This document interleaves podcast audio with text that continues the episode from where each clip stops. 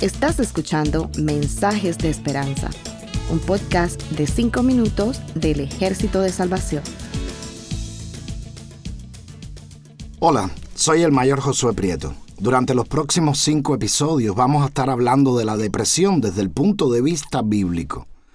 Les aseguro, hermanos, que esas cosas desagradables tarde o temprano van a aparecer en nuestras vidas. Pero estoy seguro de que ustedes van a encontrar que los mensajes de esperanza que estaremos compartiendo aplican también a muchas otras áreas de nuestras vidas. Jesús nunca prometió que aquellos que lo aceptasen como Señor y Salvador tendrían una vida sin problemas. Pero aunque sabemos eso, a veces tratamos de esconder nuestros problemas, especialmente cuando hablamos con otros creyentes, por miedo a que ellos nos tomen por tibios o por hombres y mujeres de poca fe. Es que, infortunadamente, hemos escuchado comentarios negativos y críticas contra los que están pasando por situaciones difíciles o enfermedades. Yo mismo oí desde un púlpito a un predicador diciendo que los verdaderos creyentes no se enferman. Así que cuando nuestros hermanos en Cristo nos preguntan cómo andamos, respondemos con entusiasmo, en victoria, hermano, en victoria. Pero la realidad es que a veces es un poco diferente. En ocasiones nos preguntamos, ¿habrá en la Biblia un personaje que hubiera tenido depresión? Si fuera así, podríamos aprender muchas cosas. Podríamos entender qué podemos hacer. Tengo buenas noticias. Si hay un personaje así en la Biblia. Desde luego, no tenemos un diagnóstico escrito por un doctor o psicólogo, pero tenemos descripciones honestas. La Biblia siempre presenta a todos sus personajes con honestidad. No se esconde que Moisés tomó la justicia por su mano y se convirtió en un fugitivo. No se esconde tampoco que Jacob hizo trampas. Mucho menos se esconde el escándalo sexual de David. Porque esos personajes no son creaciones literarias fueron gente real, de carne y huesos.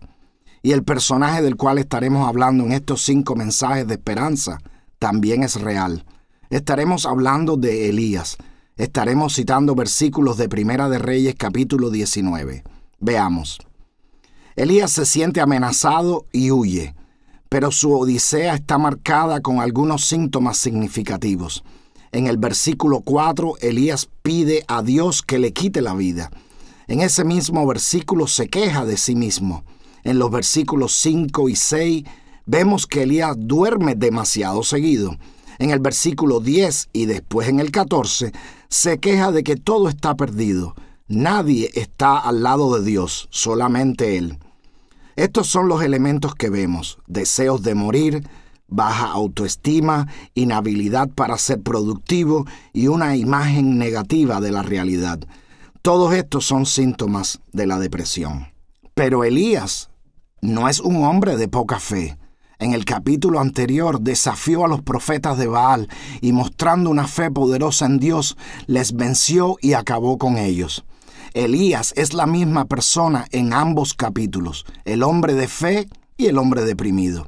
Cuando leemos estos versículos nos percatamos que los detalles de esta historia están ahí por nosotros y para nosotros, porque sabemos que el Espíritu Santo inspiró al escritor de ese libro para que tuviéramos esperanza, para que nosotros supiéramos que no importa por lo que estemos pasando, esas cosas no nos definen.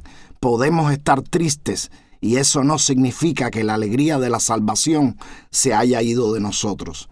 Podemos estar enfermos y eso no significa que nuestra fe sea poca.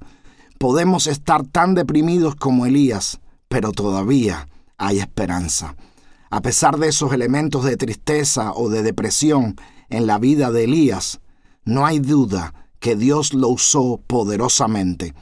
Cuando leemos los evangelios nos damos cuenta de que Elías fue todo una personalidad para el pueblo hebreo. Lo sigue siendo hoy en día. Hermanos, el Señor tiene planes para cada uno de nosotros. No tenga miedo de lo que otros puedan decir de usted. Su lugar en la creación de Dios y en la historia cristiana no depende de la opinión de nadie más que del mismo Dios. Ánimo, no estamos solos. Gracias por escucharnos. Para conocer más sobre nuestros programas, por favor visita salvationarmysoundcast.org. Dios te bendiga.